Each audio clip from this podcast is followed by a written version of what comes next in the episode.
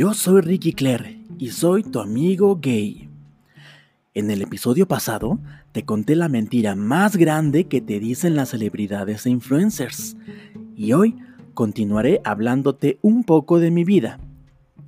En capítulos anteriores ya escuchaste que me fue muy mal en tercero de secundaria en una escuela mixta, donde sufrí mucho bullying, pero ahora te hablaré de lo que pasó después.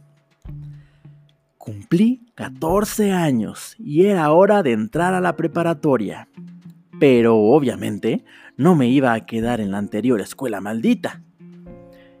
Hice examen de admisión para una escuela de bellas artes. Enseñaban lo típico, matemáticas, física y ese tipo de materias. Pero lo realmente importante era música, teatro, danza, artes plásticas. Era el sueño de cualquier joven que quisiera dedicarse a las artes. También era una escuela mixta, pero apenas crucé la puerta, me di cuenta que ahí sí iba a encajar. Todos eran hombres y mujeres gays, lesbianas, bisexuales y uno que otro heterosexual. La verdad, eran minoría. Todos tenían una vibra increíble y había muchos guapos. Lo malo es que yo estaba pasando por una etapa donde mi cara estaba llena de acné. Un millón de barros y espinillas cubrían mi carita. Y yo me sentía muy inseguro porque me daba mucha pena mi aspecto. Llegué a tener algunos amigos, pero no me podía expresar completamente como yo quería justamente por lo que le pasaba a mi piel. En ese entonces me cambié de casa otra vez, ahora a la colonia del Valle de la Ciudad de México. Me gustaba ir al supermercado a buscar todo tipo de jabones, mascarillas y cremas para la cara. Mi papá me daba dinero para comprar comida, pero yo me gastaba todo en tratamientos faciales. Cada noche, antes de dormir, hacía todo un ritual de limpieza y me ponía todo en la cara, solamente para despertar al día siguiente y darme cuenta que nada había cambiado. Al contrario, cada día que pasaba, mi problema facial estaba peor.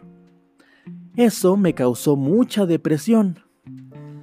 Diario rezaba para que se me quitara el acné estaba muy triste porque el gran sueño de mi vida era ser actor o cantante. Y yo sabía que si no tenía la cara perfecta, nunca podría ser una estrella. Yo me daba cuenta cómo la gente se me quedaba viendo feo. Seguramente pensaban, pobrecito muchacho, tiene la cara destrozada.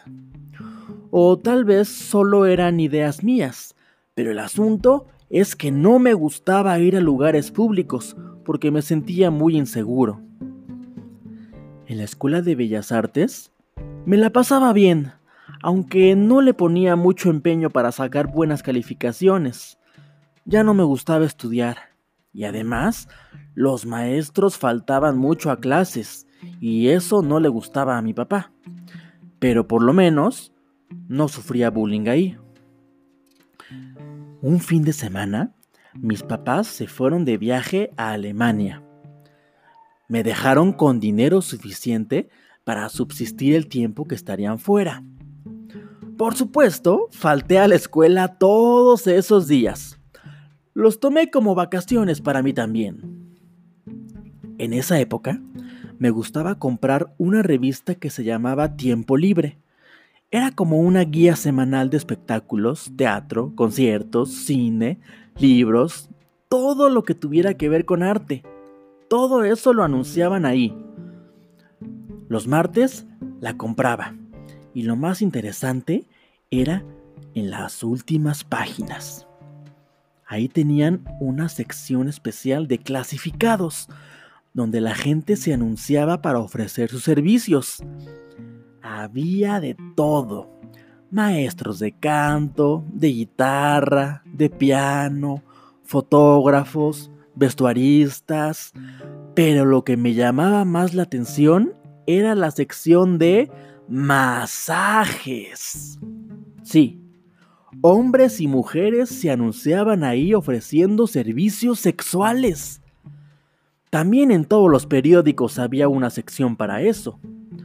Los anuncios eran muy llamativos, muy llamativos, tipo eh, joven complaciente, 22 años, dotado, hará tus fantasías realidad.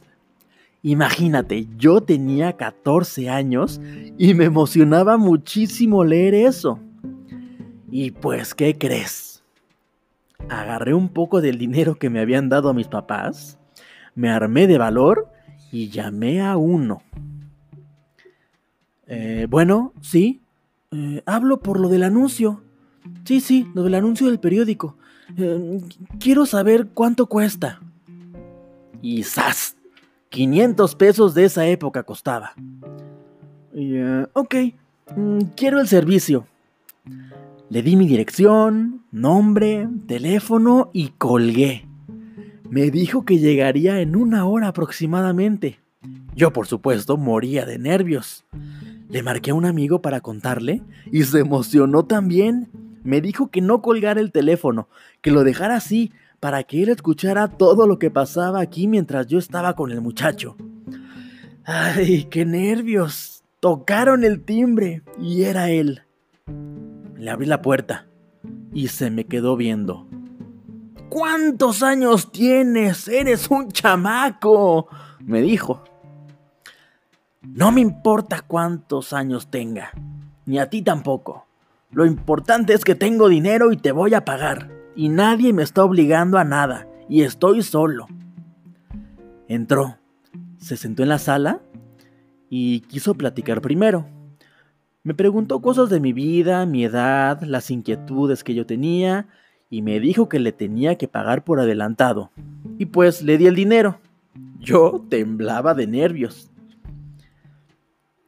Él era guapo, medio chacalón, moreno, con muy buen cuerpo, y estaba vestido con un overol de mezclilla, pero sin playera. O sea que tenía los hombros y los brazos descubiertos. Se veía como de unos 25 años, yo creo. Lo llevé al cuarto y me preguntó qué es lo que quería hacer. Y yo la verdad no tenía idea de nada. Le dije que me guiara. Total, que se la chupé. me dio condones y como Dios me dio a entender, me lo chingué. Yo hice el rol activo y no te contaré más detalles. El asunto es que el teléfono seguía descolgado y supongo que mi amigo estaba ahí escuchando todo lo que pasaba. Total que terminamos. Y el muchacho se metió a bañar, se despidió y se fue. Yo corrí al teléfono y efectivamente ahí estaba mi amigo, esperando para que comentáramos todo lo que había sucedido. Y la verdad estuvo muy divertido. Pasaron los días y mis papás regresaron de viaje. Todo en la casa estaba normal. Yo seguía con acné en la cara y sin ganas de estudiar. Entonces, mi papá me sacó de la Escuela de Bellas Artes me dijo que no me iba a obligar a hacer algo que no quisiera. Y fue la mejor noticia que me pudo dar. Por fin iba a ser libre y ya no tendría que levantarme todos los días temprano. Pero, ¿qué crees? Lo que pasó después te lo contaré en otro episodio.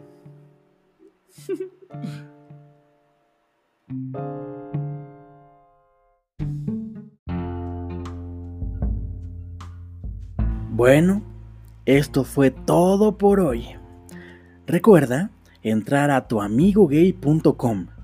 Ahí están los links para que me sigas en mis redes sociales. Ya somos 7000 amigos en la página de Facebook. ¡Súper!